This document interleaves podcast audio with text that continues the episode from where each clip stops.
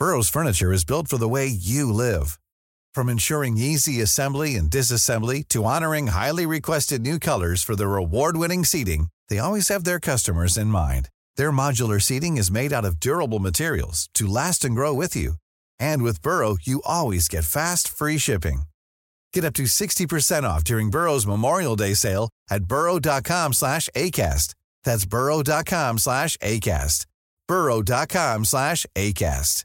I'm Sandra, and I'm just the professional your small business was looking for. But you didn't hire me because you didn't use LinkedIn jobs. LinkedIn has professionals you can't find anywhere else, including those who aren't actively looking for a new job, but might be open to the perfect role, like me.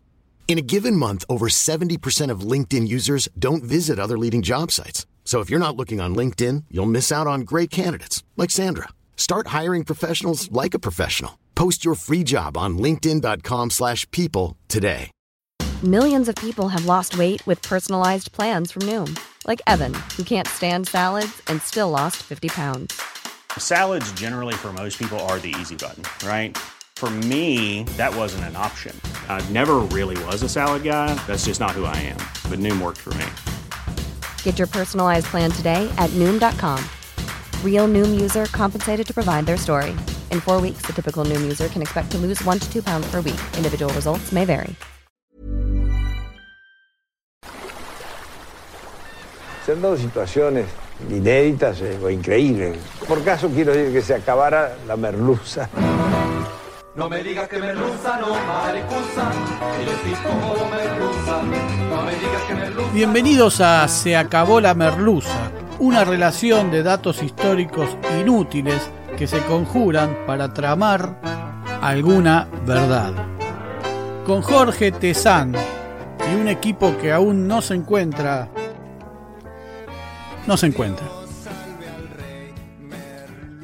Hoy presentamos Anakin Lavalle, el lado oscuro en la destrucción nacional.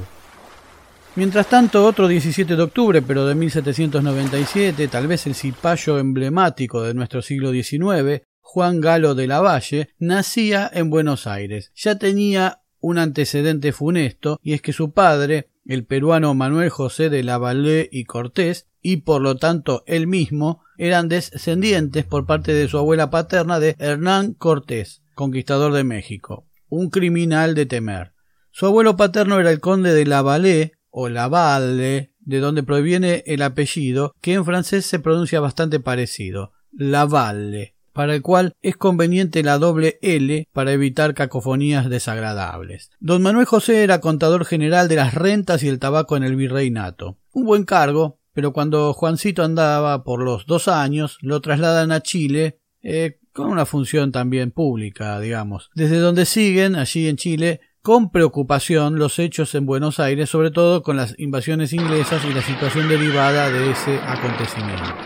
Y es en 1807, con los ecos recientes de las invasiones británicas, que la familia regresa a Buenos Aires, donde ya muchos jóvenes contemplaban la idea de buscar la independencia o alguna forma de libertad.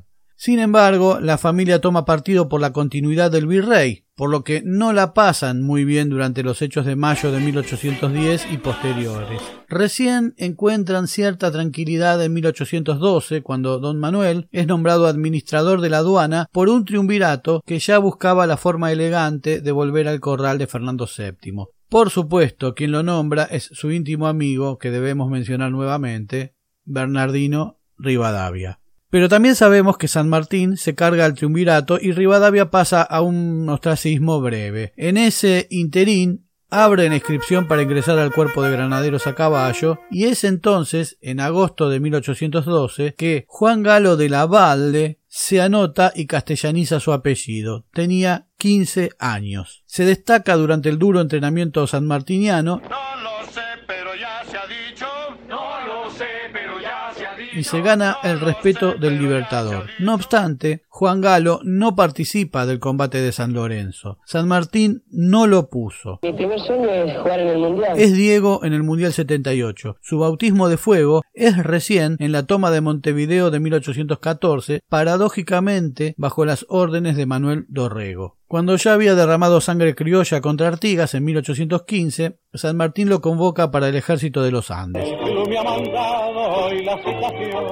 Y allí va Lavalle a incorporarse en Cuyo. Es ahí durante uno de los ágapes que organizaba Remedios de Escalada, que conoce a su futura esposa María de los Dolores Correas. Lavalle es un crack en la batalla, tiene iniciativa, es valiente y temerario, sabe resolver situaciones adversas, cruza los Andes a la vanguardia del ejército a las órdenes de Miguel Soler, tuvo un notable papel en la batalla de Chacabuco en febrero de 1817, soporta la derrota de Cancha Rayada y se destaca en Maipú, tras la cual acompaña a San Martín en su avance sobre Perú. Ya peleando en las ligas mayores, integra el ejército que San Martín le envía a Bolívar para continuar con la independencia americana. Participa en la campaña a Ecuador y su sable brilla en Riobamba y Pichincha. Participa en la campaña de los puertos intermedios a las órdenes de Rudecindo Alvarado, cuyo nombre lleva el partido de la ciudad de Miramar y que resultó en un desastre. Tras huir atravesando el desierto en pleno enero para llegar al puerto de Lío, los barcos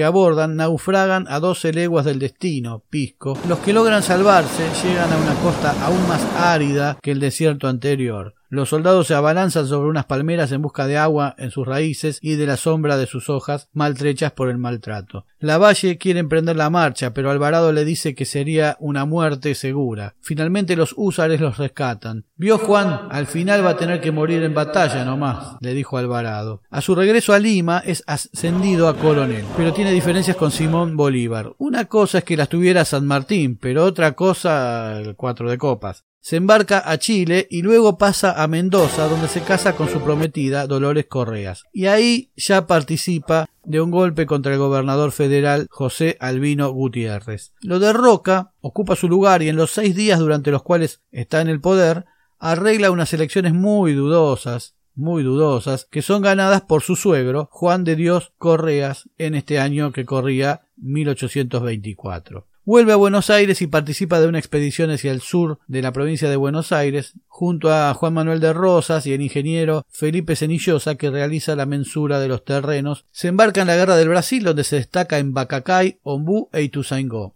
En Camacuá es herido en un brazo y debe regresar a Buenos Aires. Uno se pregunta en qué momento una espada tan brillante tiene tiempo de tramar canalladas, o en qué momento comienza a recibir ciertas visitas, ciertos llamados. Bueno, parece que fue aquí. Durante su convalecencia toma contacto con Julián II de Agüero y Salvador María del Carril, aquel que fue protagonista del capítulo 13 de la merluza titulada Te odiaré por siempre, que recomendamos escuchar por supuesto. Ambos son referentes unitarios y en nombre de ciertos principios de una moralidad indeclinable, de la ilegalidad y la lucha contra la arbitrariedad, lo impulsan a derrocar a Dorrego y fusilarlo. Por esos tiempos el representante inglés Lord Ponsonby escribía a Londres que vería la caída de Dorrego con placer, para luego informar que será desposeído de su puesto y muy pronto. Los ingleses también habían hablado con Lavalle. El primero de diciembre de 1828, tras un proceso digno de un golpe blando muy actual, Lavalle derrocó al gobernador Dorrego, que se retiró hacia el interior de la provincia. El dictador se hizo elegir gobernador interino por una asamblea de partidarios en el atrio de la capilla San Roque en Alcina y Defensa, en Buenos Aires. San Roque es el del perro, ¿no? Por esto de lo fiel perro que resultó ser Lavalle.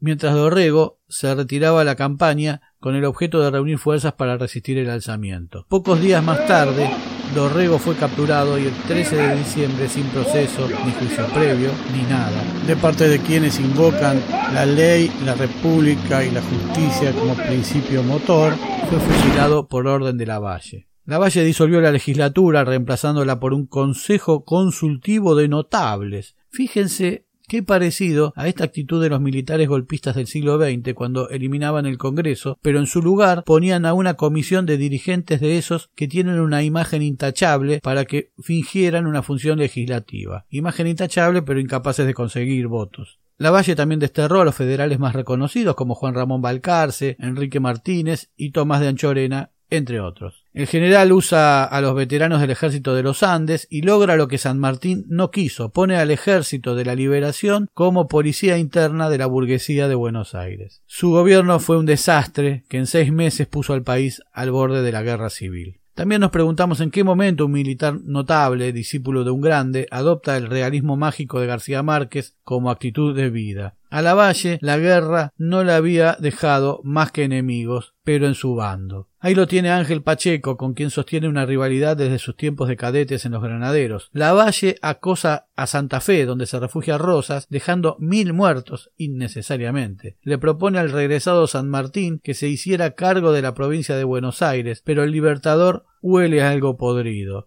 Se disculpa con cierta elegancia y regresa a su exilio pero le sugiere rendirse a las fuerzas de Rosas y de López.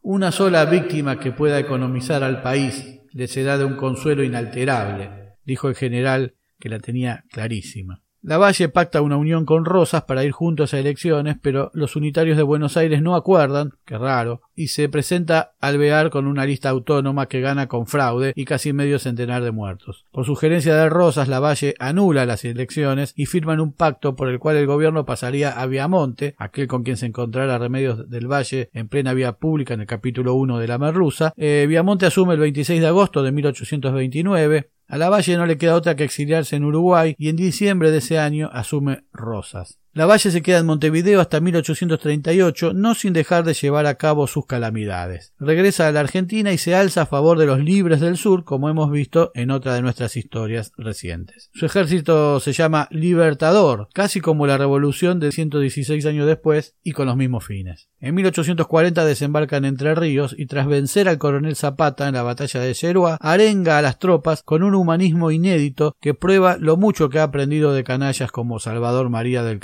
La hora de la venganza ha sonado. Vamos a humillar el orgullo de esos cobardes asesinos. Se engañarían los bárbaros si en su desesperación imploran nuestra clemencia. Es preciso degollarlos a todos. Purguemos a la sociedad de esos monstruos. Muerte, muerte sin piedad derramad a torrentes la inhumana sangre para que esta raza maldita de Dios y de los hombres no tenga sucesión. Pero Rosas le hace frente con un ejército muy poderoso. La Valle se refugia en Santa Fe y fracasa en todos los intentos por imponerse. Manuel Oribe, expresidente uruguayo que debió renunciar cuando el bloqueo francés al Río de la Plata del cual participó Lavalle le hizo el gobierno insostenible, había jurado venganza y le andaba detrás. Se encuentra con Oribe, bélicamente, apoyado por Rosas, en Quebracho Errado, en 1840, donde es derrotado, y en Famayá, Tucumán, es derrotado finalmente y en forma estrepitosa. Después de Famayá, el 19 de septiembre de 1841, no le quedaba más que el exilio en Bolivia. Lavalle mandó ensillar y con los 168 fieles que le restaban, se retiró hacia Jujuy. Una especie de éxodo jujeño inverso, como todo lo que hacía por la patria. Dicen que por entonces era notorio que la personalidad de Lavalle había sufrido extraños cambios. Durante la batalla, según el coronel Mariano de Gainza, se colocaba tan cerca de la línea de tiro de los cañones que parecía buscar la muerte. Antes, durante la campaña, había perdido días preciosos enamorando a Solana Sotomayor, la mujer del gobernador riojano Tomás Brizuela, mientras no dejaba de escribir fogosas cartas de amor a su esposa. Después se había prendado de la salteña Damasita Boedo, hermana del coronel Boedo, una hermosa joven, rubia, de ojos azules, de 23 años, y enamorado de ella a sus 43 años, se la llevó en su retirada tal vez literalmente, porque tal vez Damasita fue secuestrada. En efecto, Lavalle mandó fusilar a su hermano y a su primo. Difícil que alguien se enamorara del asesino de sus familiares. Sus más cercanos dicen que el fantasma de Dorrego lo perseguía día y noche. Su secretario Félix Frías escribió en su diario íntimo La confesión de la Valle en junio de 1839, meses antes de que éste interviniera en la rebelión de los libres del sur, aliado a la marina francesa. Acabo de tener una conversación con el general Lavalle sobre los planes de la revolución, dice, A lot can happen in three years, like a chatbot may be your new best friend. But what won't change? Needing health insurance. United Healthcare Tri Term Medical Plans, underwritten by Golden Rule Insurance Company, offer flexible, budget friendly coverage that lasts nearly three years in some states. Learn more at uh1.com. Millions of people have lost weight with personalized plans from Noom, like Evan, who can't stand salads and still lost 50 pounds.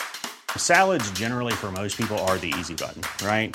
For me, that wasn't an option. I never really was a salad guy. That's just not who I am. But Noom worked for me.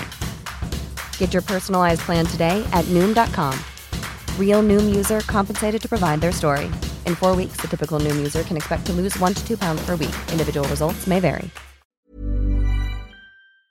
Frías. Hablando del pasado me dijo, ¿quién no ha cometido errores? Yo el mayor, uno inmenso que ha traído todas las calamidades de la patria. Pero le protesto a usted que sacrifiqué a Dorrego con la intención más sana, y es que este sacrificio me fue tanto más costoso cuanto que yo quería a Dorrego, yo lo quería y tenía para mí cualidades muy recomendables. Yo lo confieso, yo me arrepiento a la par de mi patria. Unos meses antes había tenido que recalar nuevamente en el pueblo de Navarro, donde ejecutó a Dorrego, junto a, su lugarteniente Tomás de Iriarte. Se aloja en la misma habitación donde había dictado la orden de fusilamiento once años antes. Durante la tarde, Lavalle abre su corazón. Me hicieron cometer un crimen. Yo era muy joven entonces, no tenía reflexión y creí que de veras que hacía un servicio a la causa pública. Y agregó, General Iriarte, yo tengo un cáncer que me devora. Para nada era muy joven y ya contaba 31 años y muchas muertes bajo su sable cuando se metió con Dorrego. Joven fue cuando se alistó en los granaderos a los 15 o cuando a los 16 combatió a Artigas y la madurez no le impidió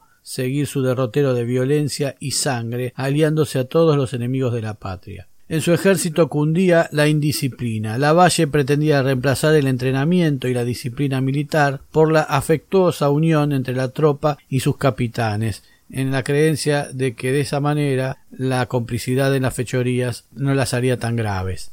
El héroe de tantas batallas, una de las primeras espadas de San Martín, era como una sombra de sí mismo, agobiado, ausente, ya ni siquiera vestía el uniforme, tal vez ya ni se sentía digno de él. En Jujuy encontró que las autoridades habían fugado, dejando acéfalo al gobierno. A las dos de la mañana del 8 de octubre de 1841, Lavalle hizo acampar a sus tropas en unos potreros de alfalfa en un suburbio de la ciudad llamado La Tablada. Estaba enfermo y fatigado. Un poco más tarde se presentó a la casa de los Cenarrusa. Había golpeado otras puertas pero no les habían abierto. La casa estaba desocupada, acaso por los gobernantes que habían huido Allí pernoctaron junto a Damasita y escolta del general a cargo del coronel Frías y su ayudante La Casa, que era ese día el edecán de servicio. Al alba del sábado 9 de octubre de 1841, una partida federal con unos 30 hombres se acercó a la casa donde se alojaba Lavalle. Allí muere Lavalle en un confuso episodio que tiene varias hipótesis. Lo único cierto es que muere. Según las distintas versiones, Damasita escuchó los ruidos y salió. Le preguntaron por la valle y ésta contestó que efectivamente se había alojado allí, pero que en ese momento se encontraba en el campo de la tablada. Mientras cerraban la puerta, en ese instante de indefinición, el auxiliar la casa que dormía en la habitación de enfrente, a la derecha, en compañía de Félix Frías, se despertó y salió al zaguán y por la puerta, que aún no se había cerrado, alcanzó a divisar la partida de federales y gritó A las armas. Los federales estaban desorientados y ni siquiera aprovecharon que la puerta de la calle seguía abierta. También ignoraban que la valle estaba allí. Pero la casa hizo poner de pie a los soldados que se encontraban en el patio y corriendo al fondo de la casa avisó al general para pedirle órdenes. No era la valle un hombre de intimidarse lo más mínimo por este suceso, y antes de tomar medidas inquirió ¿Qué clase de enemigos son? Son paisanos, respondió la casa. ¿Cuántos? Veinte o treinta.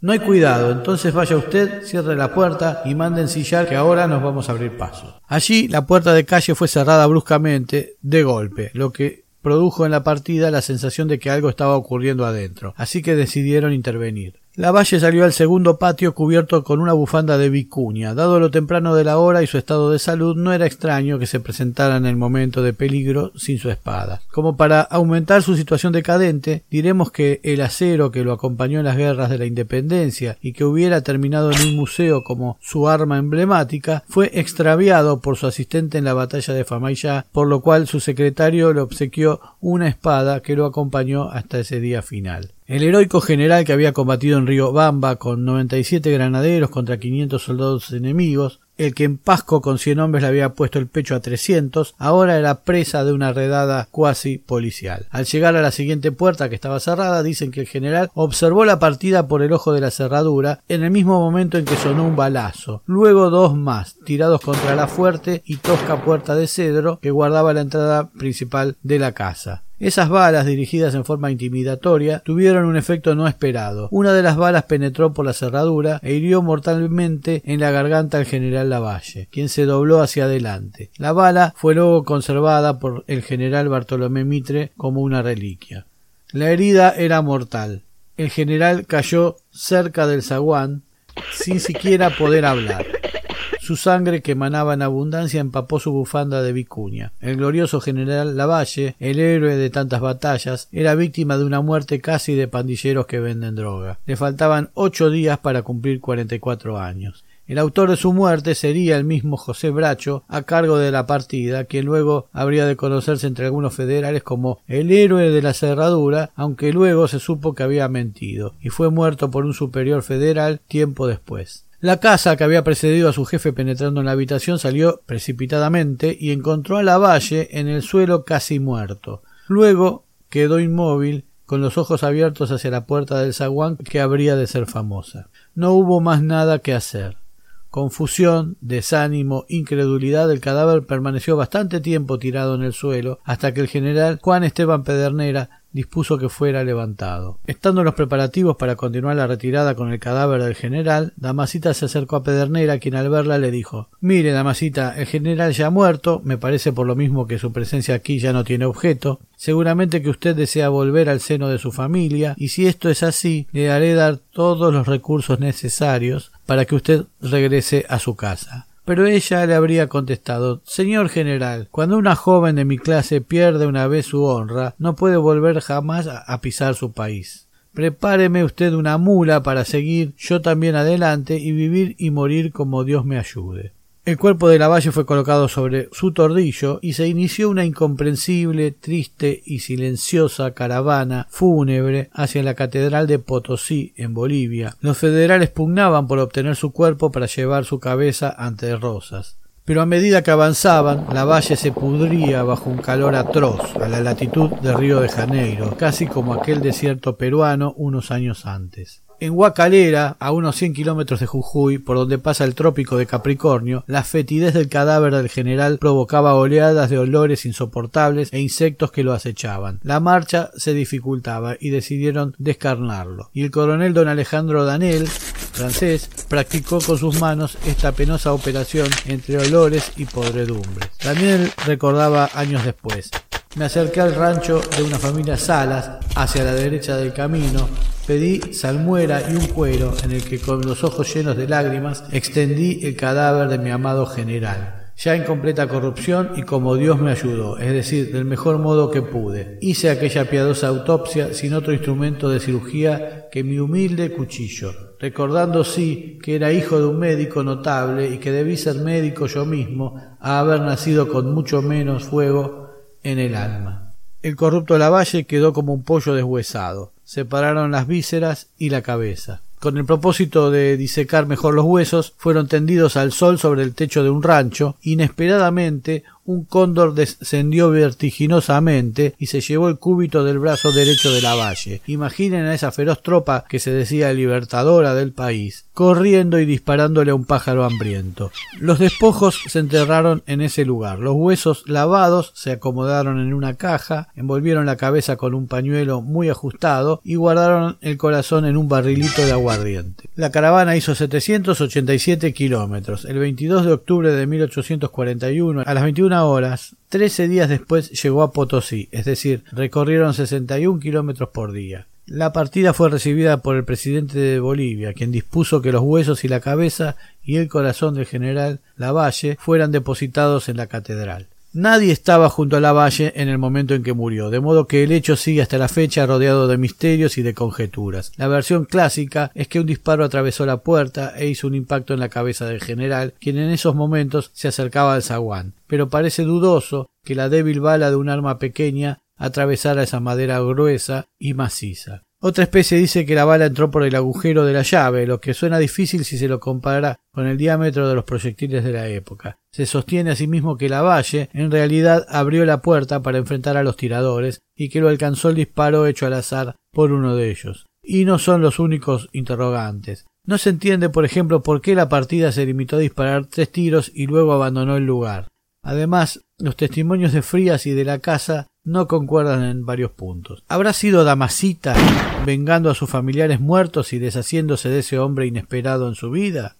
El historiador José María Rosa, en su libro de 1967, El cóndor ciego, tras estudiar detenidamente los documentos, lanzó otra versión. Consideró que Lavalle, agobiado por las derrotas y devastado psicológicamente, habría decidido de pronto suicidarse ante el acecho de la partida, y que sus soldados, en un pacto de silencio que cumplieron religiosamente, acordaron aferrarse a la tradicional versión del tiro casual en el zaguán. Un arma que no puede disparar bien, mujeres, indisciplina y desorden. Respecto de Damasita, se sabe que vivió por un tiempo en Bolivia y que luego, convertida en amante del embajador Billinghurst, pasó a Chile para vivir como una reina. Años después, todavía bella y lujosamente vestida, se dio el gusto de regresar a Salta y pasear por la ciudad para escándalo de sus conocidos. Luego partió de vuelta a Chile, donde murió. Los restos de la Valle fueron llevados en 1842 a Valparaíso por su esposa y los repatriaron en 1861. Hoy esos restos de restos, esa cajita de fósforos, está en el cementerio de la Recoleta. Su tumba está custodiada injustamente por un granadero de bronce a tamaño natural, obra del escultor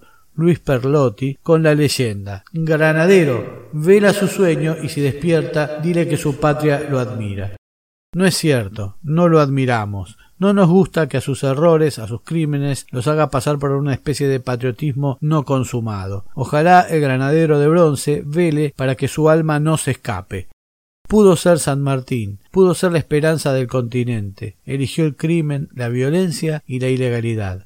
En su poema Avellaneda, Esteban Echeverría, que para nada era un enemigo del caudillo, dirá Todo estaba en su mano y lo ha perdido. La valle es una espada sin cabeza. Sobre nosotros, entre tanto, pesa su prestigio fatal y obrando inerte nos lleva a la derrota y a la muerte. La Valle, el precursor de las derrotas, oh la Valle, la Valle, muy chico era para echar sobre sí cosas tan grandes.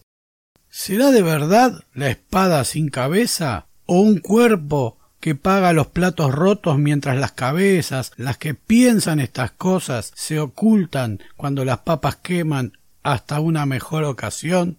Se acabó la merluza. Muy pronto nuevos capítulos de Se acabó la merluza. Se acabó la merluza es idea, redacción, recopilación y hace lo que puede Jorge Tezán. Muchas gracias. No olvides de seguirnos en las plataformas, poner like, suscribirte, campanita y todo lo que la red social admita. Hasta pronto.